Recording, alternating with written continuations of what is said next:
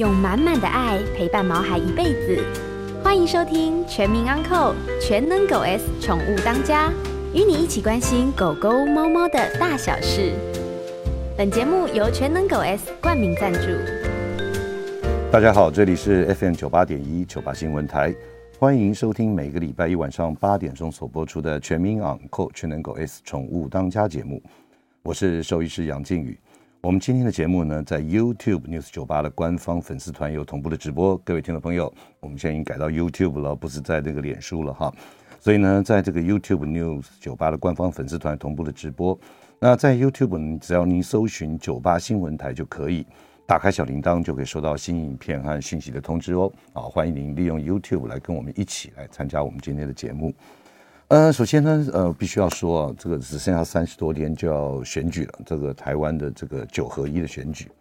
那在台北市呢，就常常这个选举里面呢，常常有人说，哎，台北市到底到底选什么？那当然了，大家就每天看新闻都知道，第一个是市长，第二个呢是选市议员，第三个呢选里长。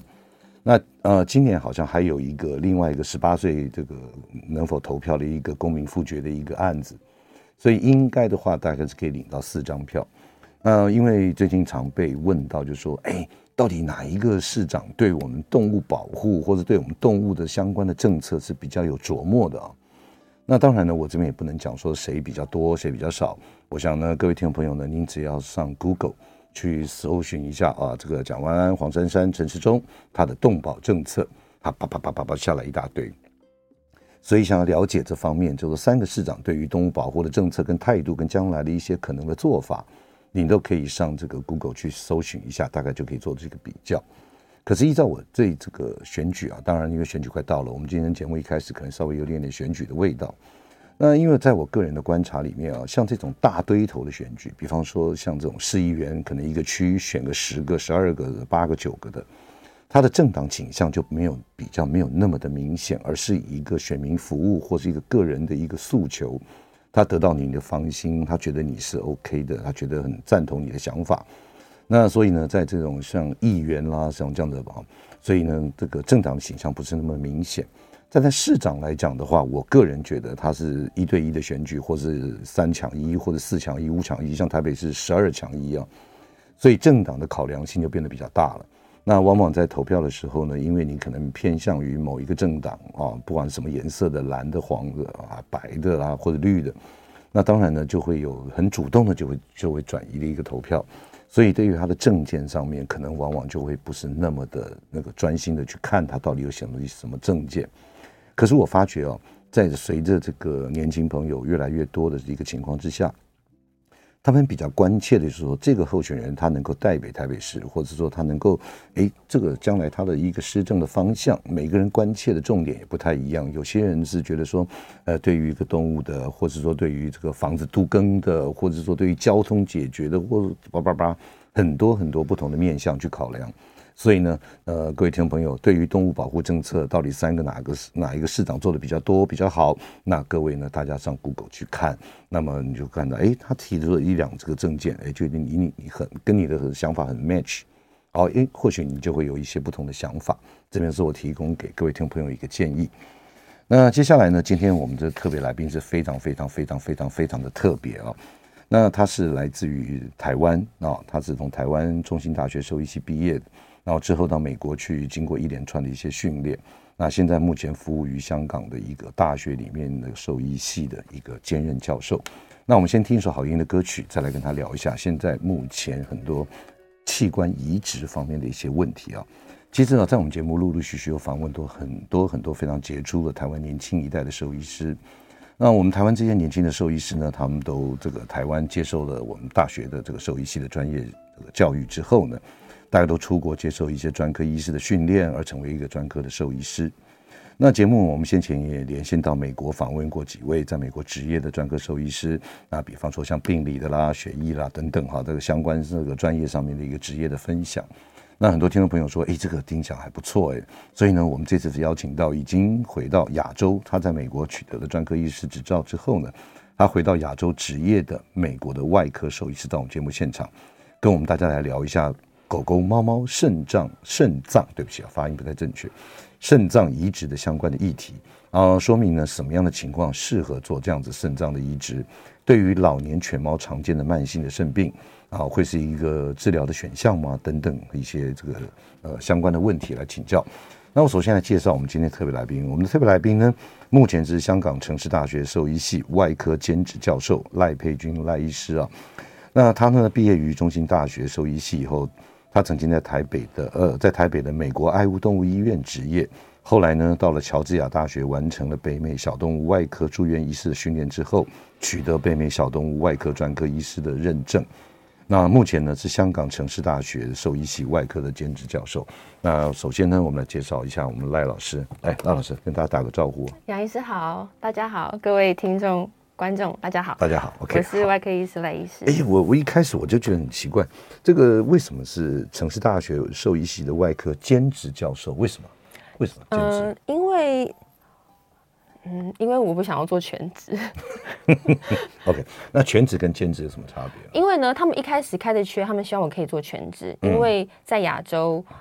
不管是台湾、香港，或是新加坡，或是其他国家，他们都很希望可以就是 recruit 海归嘛，海归让他们可以待在亚洲或是那个当亚洲的国家继续生根做教育。可是呢，我的理念就是，虽然说我要就算我要回亚洲，但是我也想要陪在我的家人身边。是，否则要钱还是要名利？待在美国，我可以赚更多钱，我也可能有更多好，就是我的专业有更多发展机会。所以家还是最重要的。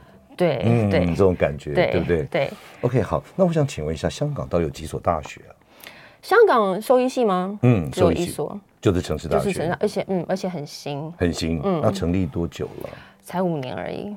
哎呦，那香港兽医系念几年啊？香港的兽医系要念六年，他们是走英规，嗯，跟英国一样的制度，英国一样六年，对，嗯，然后才五年。所以说，我现在回来，我现在带的第一批学生，嗯、他们开始在医院诊疗实习，他们就会是、嗯、明年，他们就会是应届毕业生，香港城市大学的第一届，对对对，第一届的毕业生，对对对，真的与有荣焉呢，对对。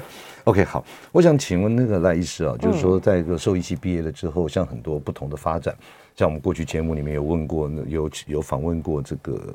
呃，猛禽的兽医师，嗯、也有乳牛的兽医师，有些经济动物产业的兽医师。我想请问一下，这个每一个都有不同的专科专攻的。我想请问一下，这个你为什么你特别对小动物的这种对对动物的外科有兴趣啊？嗯，我一开始也没有料到要走外科，因为以前，嗯、呃，中心兽医系我们很 focus 在病理，嗯、所以说中心兽医系我们花很多时间在念病理。我一直以为我以后就要当个病理、嗯、病理医师这样子，嗯、是我一直我个人就是我非常喜欢修理东西。很喜欢修东西，东西坏了我去修它，然后我觉得很有 很有成就感。嗯，然后呢，到了大五在诊疗实习，不是每一科都要轮吗？对，我突然发现外科好像有一点类似的这种感觉，修理东西的感觉。对对对，就比方说，呃，一只狗它的大腿骨断了，嗯，那如果我们就去修复它，如果它我们修的方式是正确的话，那我们就会讨论到怎么去修理它。修好了之后呢，如果正确，几天后那一条腿就可以负重行走。或是说，如果今天有一只猫，它的肠胃道有异物堵塞，嗯，那我们开刀把那个异物给移除，嗯、把肠道重新缝合好。所以也就是说，获得很大的成就感。对对对，就是就就就做完你就很 happy 很高兴。对对对，然后对我发现我很 enjoy 我在修理的过程，嗯、然后我更 enjoy 去看见我修复后的成果，嗯，嗯嗯，所以我才觉得，哎，我好像。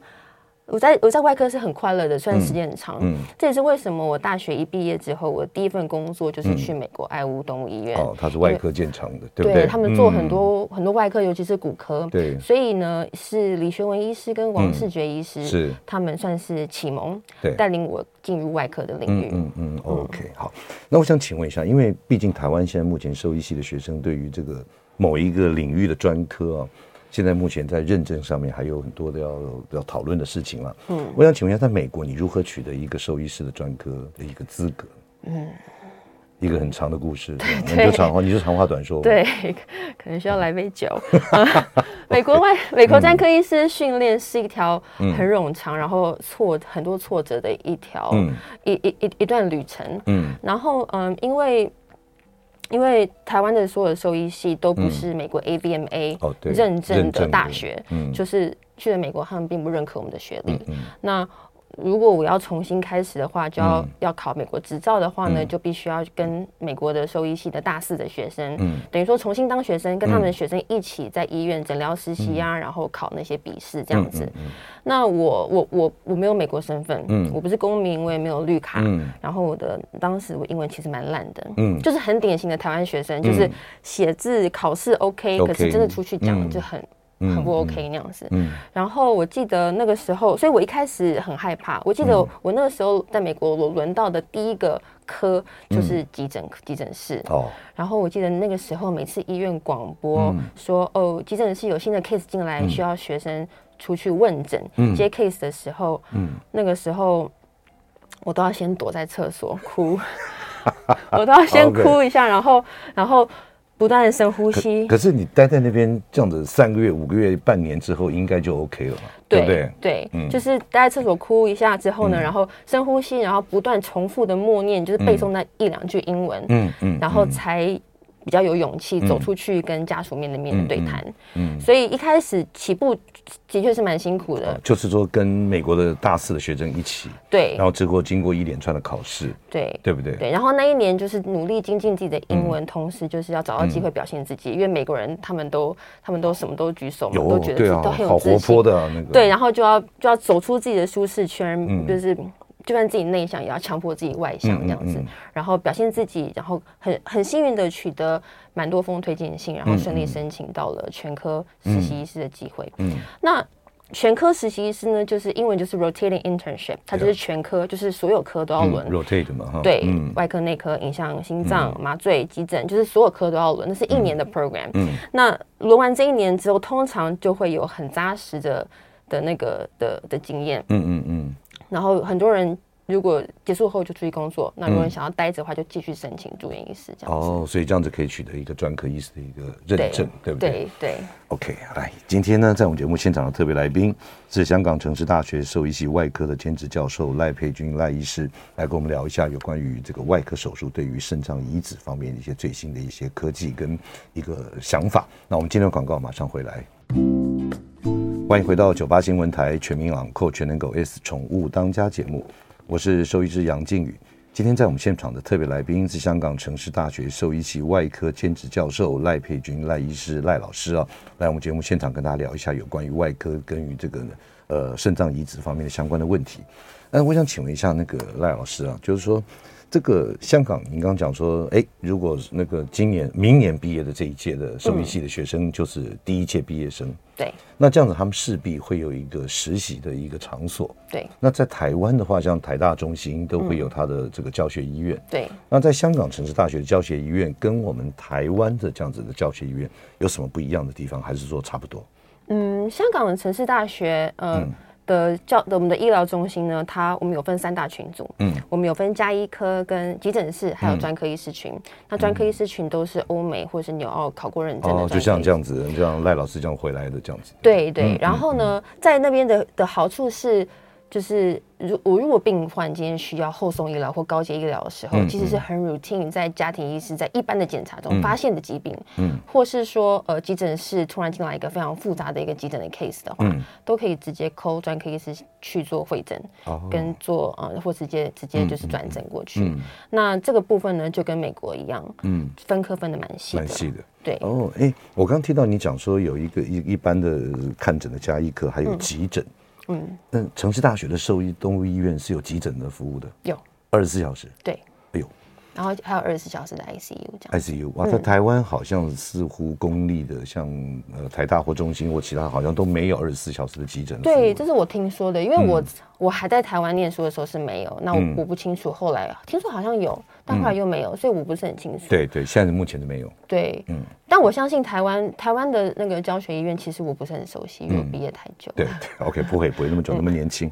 来，赖医生，我想再请问一下，就是说，在这个外科手术有分很多，对不对？嗯。那我想你你比较有兴趣的，或者是你的强项，或者你专门在研究哪一些方面的一些外科手术啊？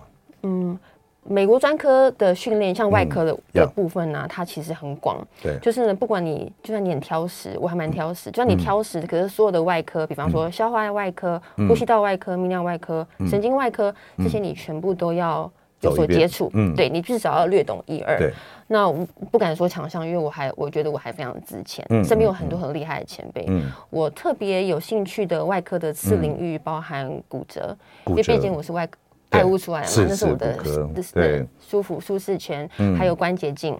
关节镜，嗯，还有咽喉，就是呼吸道外科。哦，就是像短吻犬的一些问题。呃，对，可是短吻犬其实不是我擅长，我擅长的是咽喉，比方说像拉布拉多的喉头的问题，嗯，就是嗯喉头喉头痉挛，嗯等等，我跟喉头的肿瘤，嗯，那些手术跟那个气管造口，嗯，哦，气管造口，嗯，还有胸腔外科，嗯嗯嗯，是我比较兴趣的领域。好，来，我们今天来正式切入我们今天的主题了。我想请问一下，就说这个有关于肾脏移植啊。我想首先要问一下我们的赖老师，就是说，一般是用，就是说，因为在我们传统的观念嘛，狗如果需要移植的话，是否就用狗狗的肾脏？嗯、那如果要猫呢，是不是用猫猫猫的肾脏？对，那是否有那种跨物种的一些这种一些想法？因为在台湾的人医的医学里面，常常往往会用猪的心脏来做一些，嗯、比方说用它的瓣膜啦，或者什么之类的。我想请问一下，在狗狗的这样子的一个肾脏移植，嗯，在啊，我们先这样讲吧，我先不要讲那么细。我们先讲说，因为在我我目前所知道，台湾目前好像肾脏移植是还没有做。嗯，对于肾脏病或者肾衰竭的这样子的一个动物来讲，大概都用洗肾的或者腹膜透析的方式。对那在国外的情形跟这个香港或者亚洲或怎么样，可不可以简单的跟大家说明一下，现在到底有哪些地方有做到这种肾脏移植的这样子的一个手术？好，呃，目前全世界。欧洲没有在做肾脏移植，纽澳没有，纽澳也没有。嗯，亚洲据我所知是没有，但是日本或许有，因为日本人他们他们其实是闭门造车，也造出很多很厉害的车，所以应该是有些日本人在做，只是我们不是很熟悉他们的他们的 style。对，那在北美的话呢，只有美国有三个学校有在做。哦，所以说基本上就是台面上大家在网络上可以查到资料的比较多完整资讯的，全世界就只有三间学校有在做哦，有肾脏移植的 program。这边我真的很好奇，就这种肾脏移植哦，它的成功率怎么样在北美？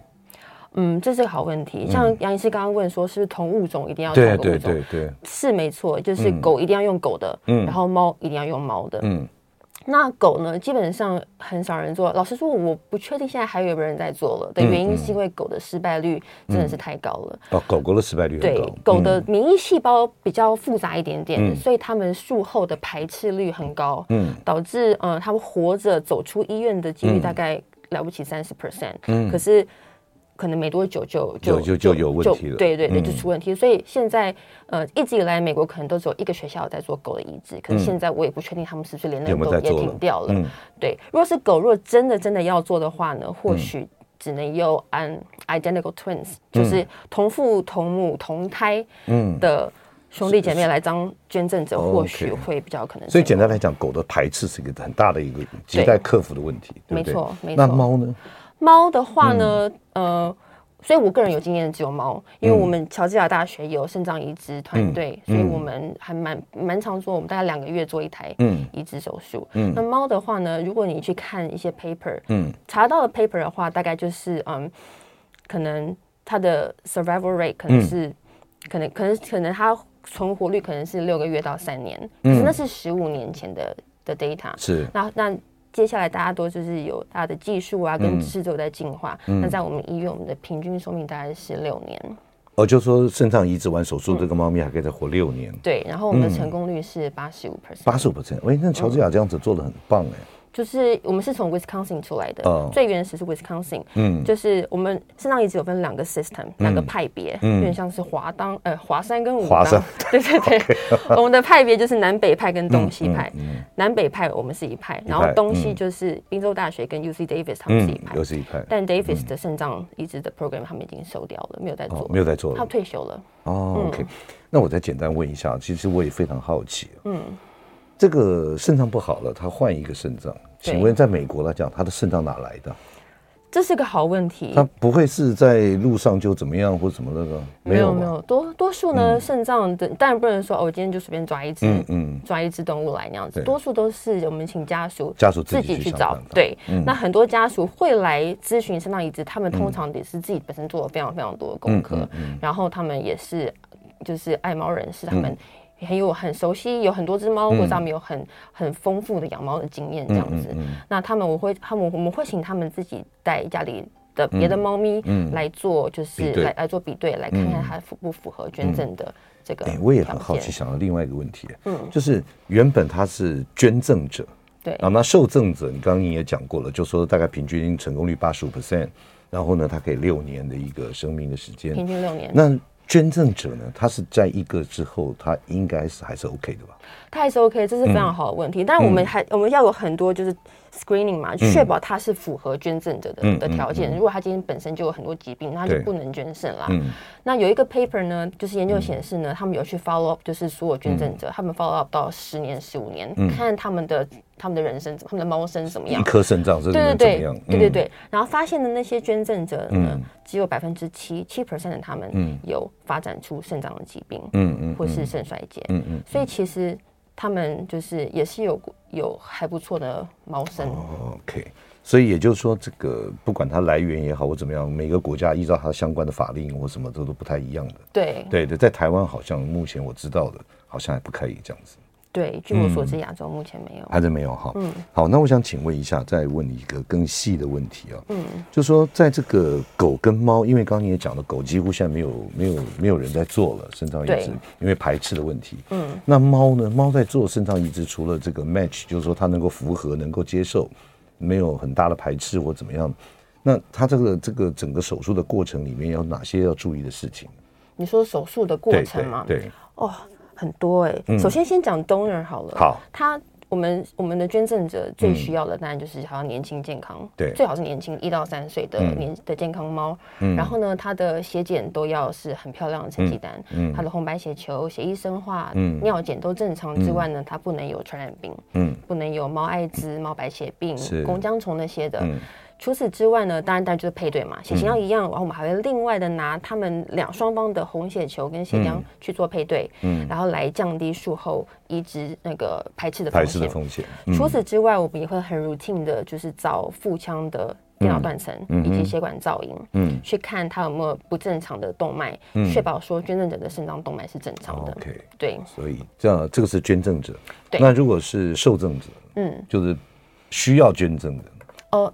你杨医师的意思是说，是不是每一只都适合？嗯、对对对，这边我就牵扯到另外一个问题，嗯、就是说什么情况之下你会考量到说，哎，他该要做肾脏移植？嗯，肾脏移植需要肾脏移植的动物呢？嗯。就是因为他自己本身的肾脏，它的功能没有办法 maintain 他身体生理上的需求嘛。嗯嗯。那白话文就是肾衰竭。对。肾衰竭有分两大块，一个是急性肾衰竭，嗯，一个是慢性肾衰竭。那急性肾衰竭在国外很冷的地方有抗东京中毒，嗯，那在台湾会有猫咪百合花中毒嘛。对。百合花很毒。嗯。那当然是取决于它中毒的剂量多严重。嗯。那如果今天它不管用怎么样的内科疗法，点滴输液都拉不回来，嗯，都看不到有任何改善的时候，嗯，那个时候他就必须要做肾脏移植。肾脏移植就是一个选项。嗯嗯嗯。那还有很多疾病，比方说，嗯嗯。多囊肾啊、嗯，或是说间质性肾炎啊，对对，或是呃肾纤维化这些慢性肾病，嗯，那他们都会导致一般养猫饲主耳熟能详的老猫肾衰竭，嗯，那就是慢性肾衰竭。哦慢性肾衰竭也是我们肾脏移植中心嗯。很常见的族群。OK。呃，当然，肾脏移植这个，我们这样听起来就觉得是一个蛮大的工程。你要先去找对象，再来比对，来看是否适合，然后再经过一连串长期的手术，对，之后还要做考虑到排斥的一些后续的一些动作。嗯，我在那个广告之前，我简单的问一下，这样在美国做一支肾脏移植，从头到尾要多少钱呢？哦，手术费，这是个好问题。在我们学校做一支，平均来就光这个手术的费用大概是两万块美金。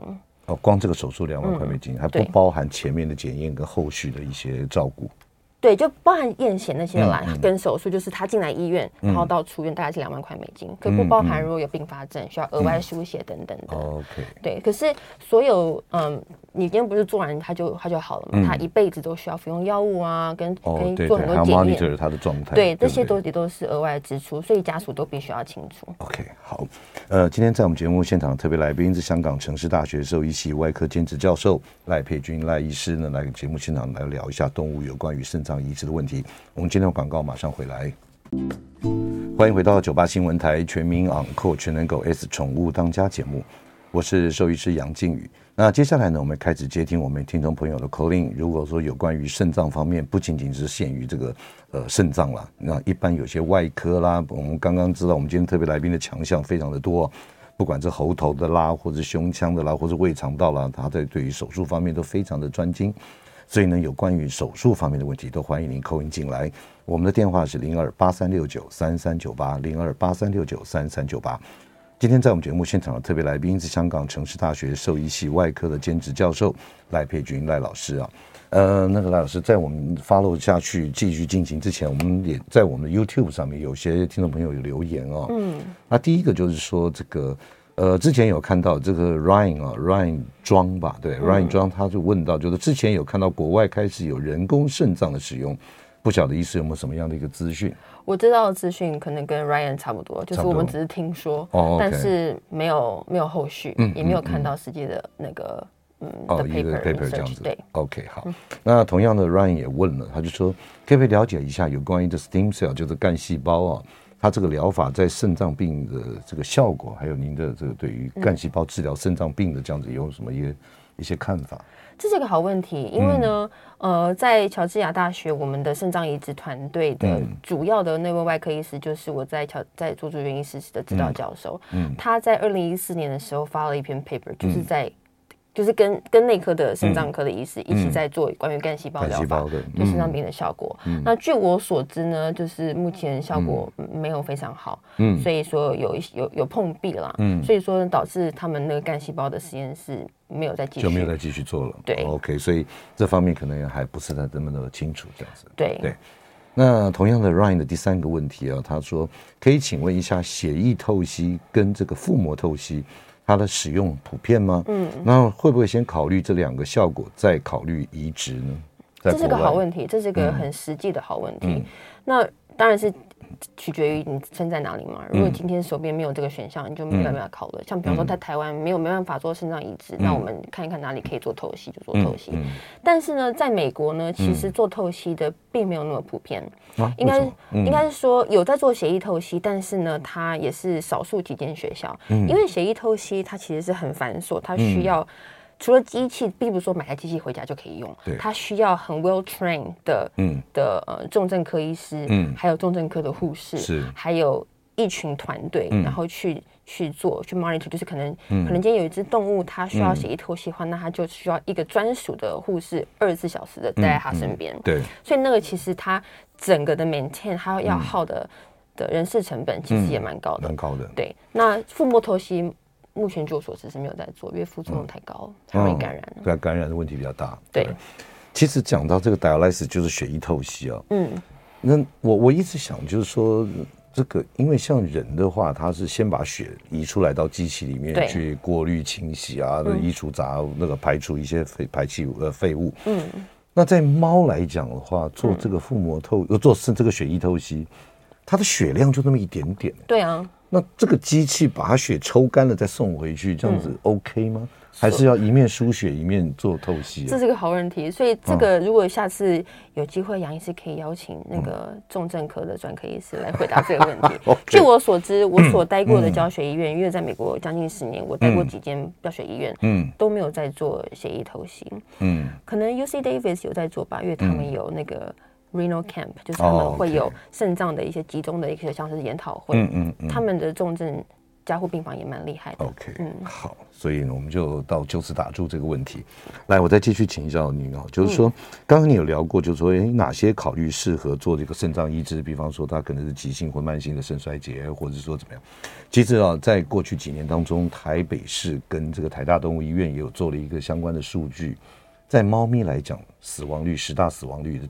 第一名就是肾衰竭，嗯，其实肾脏这个问题在猫来讲是很多的哈，所以我想说呢，到底是怎么样去考虑说它适合做，嗯，就是当然这个肾衰竭也好，或者说肾病也好，或者什么 anyway，或者讲讲多囊性肾变，或者是这个间质性肾炎啊，或等等，它无法可逆的，就是说这个肾脏功能没办法回来的，嗯，有考虑到这个，那是否？它其他的器官或其他的相关的 condition，它的条件是否适合？对，这是好问题，因为老年老年肾病就是那些老猫，他们对。很有可能也有其他的问题嘛。所以呢，呃，简单来说，是不是每一只有肾脏衰竭的猫都适合做移植手术呢？其实答案是不不是的，不是的，因为我们。就像我们刚刚说，我们要 screen 我们要，先看看说这个人是不这只猫适不适合去捐赠，我们也要看这只猫适不适合接收。嗯，如果今天这只猫它有癌症，它有其他的肿瘤，它不适合；如果还有心脏病，对，也不适合。小猫的 HCM，嗯，如果还有甲亢，也不适合。嗯，因为呢，原因是因为有甲亢的话呢，它通常它的血压会比较高。嗯，如果高血压的话呢，它其实会导致放进去的那个 graft，就是我们的新的肾脏，它可能会。就没办法存活哦。是。那如果今天猫咪有心脏病，尤其是 HCM 的话，那这一只猫它会 HCM 讲中文吗？哦，肥大性心肌病。嗯，OK，好，就叫你讲。对，如果今天猫因为是猫咪蛮常见的一个心脏病的话，那它们这只猫它会形成血栓的几率也蛮高的。高的。所以说，像这些有这些问题的的。的猫咪的话都不适合做肾脏移植。天哪，这个甲亢也不行，血压太高也不行，然后心脏功能不好也不行，还有血栓或等等。那老实讲，真的它其实局限的范围蛮窄的。对，对不对？对，但是还是有嘛，因为因为像我自己本身也是 cat person，如果我我觉得如果今天如果如果你们每年例行都有好好做健康检查的话，你会早期发现、早期治疗一些疾病。你有没有养猫？有有，嗯，在哪里啊？香港养，台湾养？在美国养，把它带回来。现在猫在哪里？它是在台北，在台北。对，可是你要常去香港吗？但是我他大部分时间在台北啊，我香港只是就是兼职，兼职。对对对，嗯对。OK，所以说这个猫其实考虑的点还蛮多的了。嗯，对。那您您觉得在台湾是否将来有可能会来做这样子一个肾脏移植的一个工作？未来是。其实是有可能的，因为八月份的时候，那个时候，对，我先打断一下。其实，在节目开始的，我就问说，为什么你要做兼职？嗯，因为他其实真的很想为台湾的一些兽医系、兽医系的一些学生，或者兽医系的一些团体，或是一些协会，来做一个全面性的一个宣，不能不讲宣导，就是算是一个。呃，把国外的一些新的资讯或者新的想法做法来介绍给我们台湾的兽医界了哈。对，教育工作，教育工作，所以也有可能在台湾也可以来这样做。是有可能的，因为当初呃八月份的时候，香港有有几只猫是需要的，那他们没有找到我，因为我还是新人嘛，他们是。辗转就是靠 Google 找到了我在乔治亚的那位外科指导教授，嗯嗯，然后呢，那位指导教授他就联络上我说，嘿，香港有些 case 会需要，嗯，那要不要我飞去香港？嗯，要不要我们就直接帮你在香港建立一个肾脏移植中心？嗯嗯嗯。但是当然，香港跟台湾也不一样，就是我们也是有很多法规跟一些细节要去理解，只是所以未来的事情很难说。我现在。没办法，嗯，没有什么，对，嗯，不太确定。OK，来，赖医师，我我我想再再问赖老师，对，赖老师，我这样请问一下啊，这个跟这个肾脏移植无关啊，也不能说无关，有一点点关系。嗯，我们晓得这个宠物保险哦，嗯，在台湾目前大概只有百分之五到七个 percent，嗯，的这个宠物有去买的宠物保险。对，我想请问一下，第一个就是在美国这个买宠物保险的比例大概有多少？就是说你接触的客人非常高，非常高，对，有没有超过一半呢？绝对超过一半。我觉得说在美国养宠物的几乎一半以上都会买宠物保险。但是我觉得有一点有有点可能是 selection bias，就是会来看专科医师的都是他们已经他们他们必须要先看家庭医师再转诊过来，转诊到学校。所以有些他们可能也需要专科医师，但他们不愿意来看我们呢。嗯嗯。所以会转来我们这边的人，他们都知道说我要付比较多的诊疗费，我要付比较多的那些费，他们其实都是已经。准备好，他们才，他们通常都是已经有保险才会来的。哦，OK，所以到你这边来会做这么精密、这么深入的一些研究或者治疗的高级医疗，那势必应该就是说这个保险已经是蛮那个的了。对，我遇到的蛮多都有保险哦，所以我自己在美国也是。在美国的话，这样子它保险超过五成以上。我遇到的是有，嗯，这就让我想起，其实我们在过去节目当中有访问到台湾的一些宠物保险的业者，嗯。那对于台湾的这样子的一个市场，其实当然有两种说法。嗯，一个到非洲去卖鞋子，就说没希望了，因为大家都不穿鞋；另外一个想法就是说，哎，很大的希望，因为大家都要买鞋。对啊。好，所以我觉得这个，在我个人的感觉来讲，我觉得真正的宠物医疗非常非常重要。我也觉得，对不对？对。呃，像如果这样手术两万块钱，那个医疗会补助多少？两万块美金。对。医疗会补助，那要看保险的公司啊。哦，就你买什么样等级？对，什么样的的方案嘛？嗯，嗯，嗯，我觉得都是一都，都至少有一些帮忙了。对对对，保险公司其实都是差不多，但他们不太会亏到。可是你如果在他年轻一点还没有诊断出来就保到的话，嗯、其实很划算，很划算的，嗯、对不对？对。好，接下来再问最后一个这个相关的问题啊，就是说，在人类来讲，我们做器官移植或器官捐赠或者之后，嗯，他可能会要做很多长时间吃很多药。对，那我请问一下，在猫咪的话，这个狗狗、猫猫，它如果做肾脏移植，是否跟人类一样，终身都要服用抗排斥的药物？对对，呃，嗯、做移植手术呢，我们最大的 fear 就是最害怕的并发症之一就是 rejection 嘛，对，就是排斥，就是受体排斥你双新来的东西，对，嗯、就是就是病患的免疫系统在攻击那个新来的肾脏，对，对，那遇到这样子的情况的时候呢，嗯、我们就只能提高。他给他的那个免疫抑制剂，嗯嗯嗯、就是抗抑制的药，就是抑制药，就叫你不要那么敏感了。对对，这个新的肾脏也是你的啦。对对对。那通常遇到这种情况，其实是蛮常遇到的。可是通常你调高剂量之后呢，它就会 quiet，就会安静一下子。嗯。可是如果我今天还没压下来的话，你要一直提高，你也不可能提高到 forever。有一个天天顶嘛。对，因为每个药还有它的毒性跟副作用嘛。嗯嗯。如果真的到那样子的情况的话，还是不得已，还是得进去把那颗再刚装好了再摘出来。再摘出来。对，就变成功亏一篑的情况。嗯嗯嗯。然后那只猫就变成它回到原本肾衰的情况，再重新做原本原本原本的一些治疗这样子。对，很就是虽然说术前有在做配对了，但是术后排斥的风险还是在小，但是还是是有可能的。对，所以也就是说，第一个做完肾脏移植手术，它的一些抗排斥药物可能是无法避免，一定要吃的。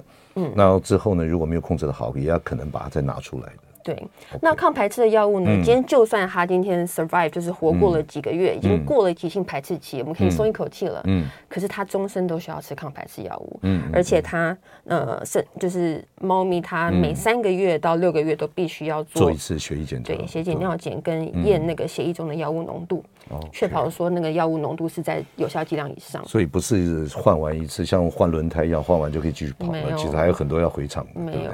然后有一个长期的副作用呢，在临床的 study 有显现说，呃，肾移植的猫因为长期服用免疫抑制剂，他们后来得到淋巴癌的几率是六倍，比正常猫高出六倍。好，我们待会广告之后我们再来聊。今天在我们节目现场特别来宾是香港城市大学兽医系的外科兼职教授赖佩君赖老师。那我们今天广告马上回来，欢迎回到九八新闻台全民昂扣全能狗 S 宠物当家节目，我是兽医师杨靖宇。接下来我们还是持续听众朋友的 call in，call in 电话是零二八三六九三三九八，任何问题都欢迎您 call in 进来。在我们节目现场特别来宾是香港城市大学兽医系的外科兼职教授，呃赖佩君赖老师哈。哎，赖老师，我想请问一下。在我们这个呃 YouTube 上面有一个 Ryan，他还有在问最后一个问题。其实 Ryan 不用不好意思，有什么就尽量问。不用不好意思，不用不好意思。他说呢，目前美国有没有什么新的测试？就说不管是实验室也好，或者抽血或者什么，anyway，嗯，就说有什么更好的、更精准的去评估肾脏功能？这真是一个好问题。我刚才跟杨医师说，这位 Ryan 先生一直问我内科医师的问题。OK，对，嗯。不过就我所知，嗯，台湾的临床兽医师其实会的东西还蛮多的。虽然说不是什么嗯北美啊、欧洲认证的内科医师，可是他大家会的东西很多，因为大家都很积极在上课。现在继续教育也蛮蛮彻执行的蛮彻底的。所以说验血验尿这些基本的，还有比方说 SDMA 一些 biomarker 这些东西，那个台湾。有在做，我们美国也是有在做。嗯，那有没有一些新的测试这个部分呢？嗯、老实说，这个可能需要 Ryan 写信给嗯呃节目制作单位，请他们邀请内科医师。你在说什么？下下次来，下次来分享关于肾脏，因为他们可能有一些新的 paper 出来啊，或是某些学校或研究单位有一些新的想法。嗯，那我个人认为呢，评估肾脏功能是一回事，但是家属跟主人呢，能不能早期的发现自己的猫进入肾衰竭才是最重要的。其实大概就是例行的一些检验或者例行的一些这个呃观察，尤其体重，对不对？对。然后不管是血压也会影响肾，哎呀，简单来讲，血压会不会影响肾功能？会啊。然后那个什么，那个心脏，对啊，也会。对啊。哎，糖尿病会不会？会啊。像其实这些好像就是我们台湾的胖胖的猫常常见的呀。对。那还有什么？嗯。还有蛮多的耶，还有刚刚讲的甲状腺亢进啊。哦，甲亢对，嗯，所以也就是说，大家真的要把我们的宠物，就想嘛，我们人到了一个定年纪，就常常都要做健康检查。对，所以猫咪、动物、狗狗也是这样子。对，你早期发现它有点怪怪的，就可以提早来做。对，好，来，接下来到我们这个每一次节目的听众朋友最喜欢听的就是兽医师，他有一些这个特殊的一些这个他过去在。从事兽医师工作里面有很多难忘的经验。嗯，这边赖老师，你有什么？就是说，在过去，不管是在美国也好，或香港也好，甚至于在台湾求学、就念书的时候，嗯，有没有什么一个医疗的 case 让你印象深刻，到现在还不能忘？嗯，我有好好很多很多东西，很多故事可以分享。好，我不过我今天讲我最有印象的之一是、嗯、那个时候是在美国，嗯，的一个 case，它是一个嗯 hate crime。就是枪杀案。嗯，那时候那是我在美国。对对对，枪杀是人跟人的枪杀，不是呃复仇，就是为了报仇，所以人去枪杀他的狗。啊，人去枪杀狗啊？对。天哪，嗯，他是我在美国最后一年当的最后一年，那个时候是外科总医师嗯的时候，然后呢，时空背景就是。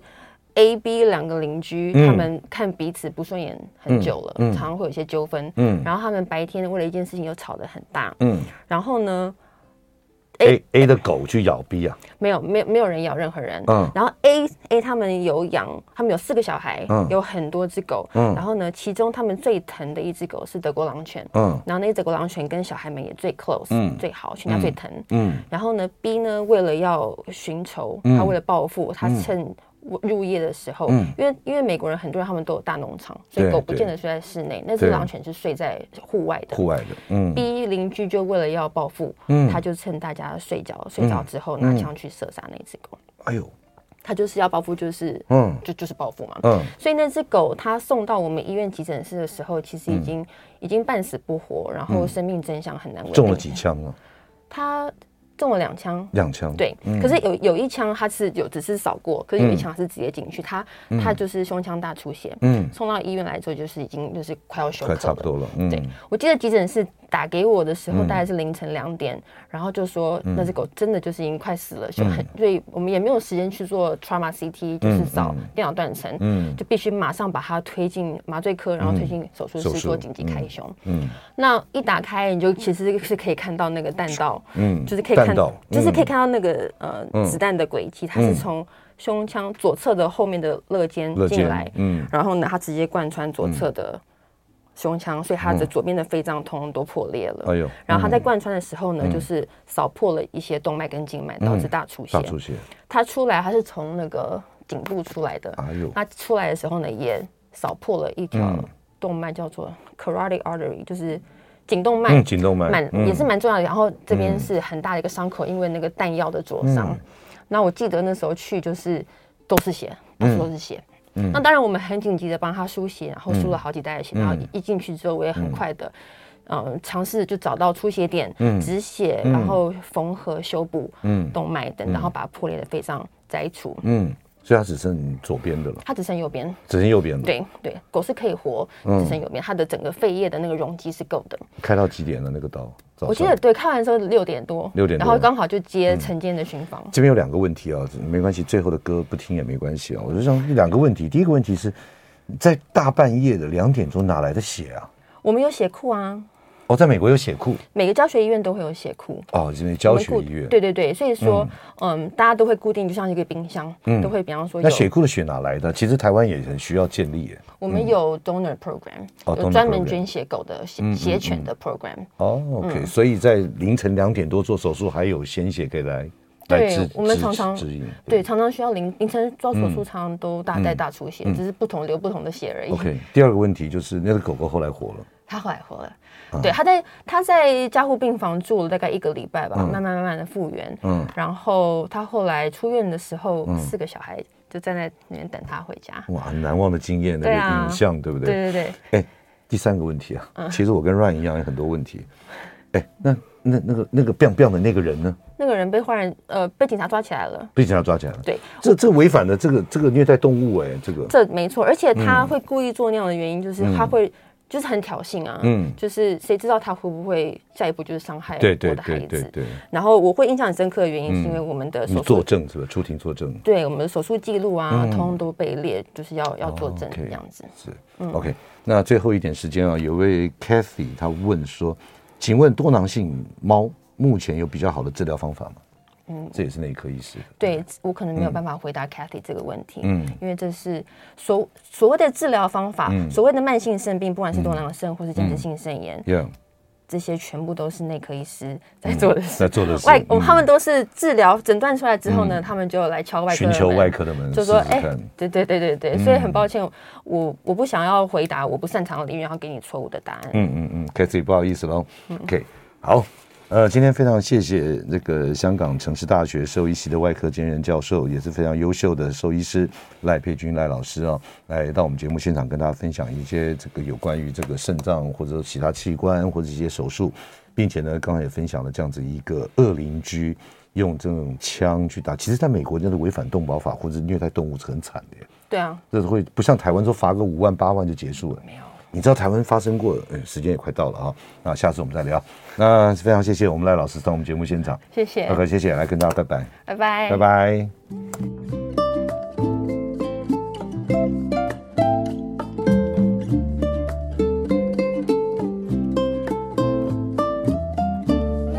每个宝贝都值得最好的，爱他就是一辈子。本节目由全能狗 S 冠名赞助。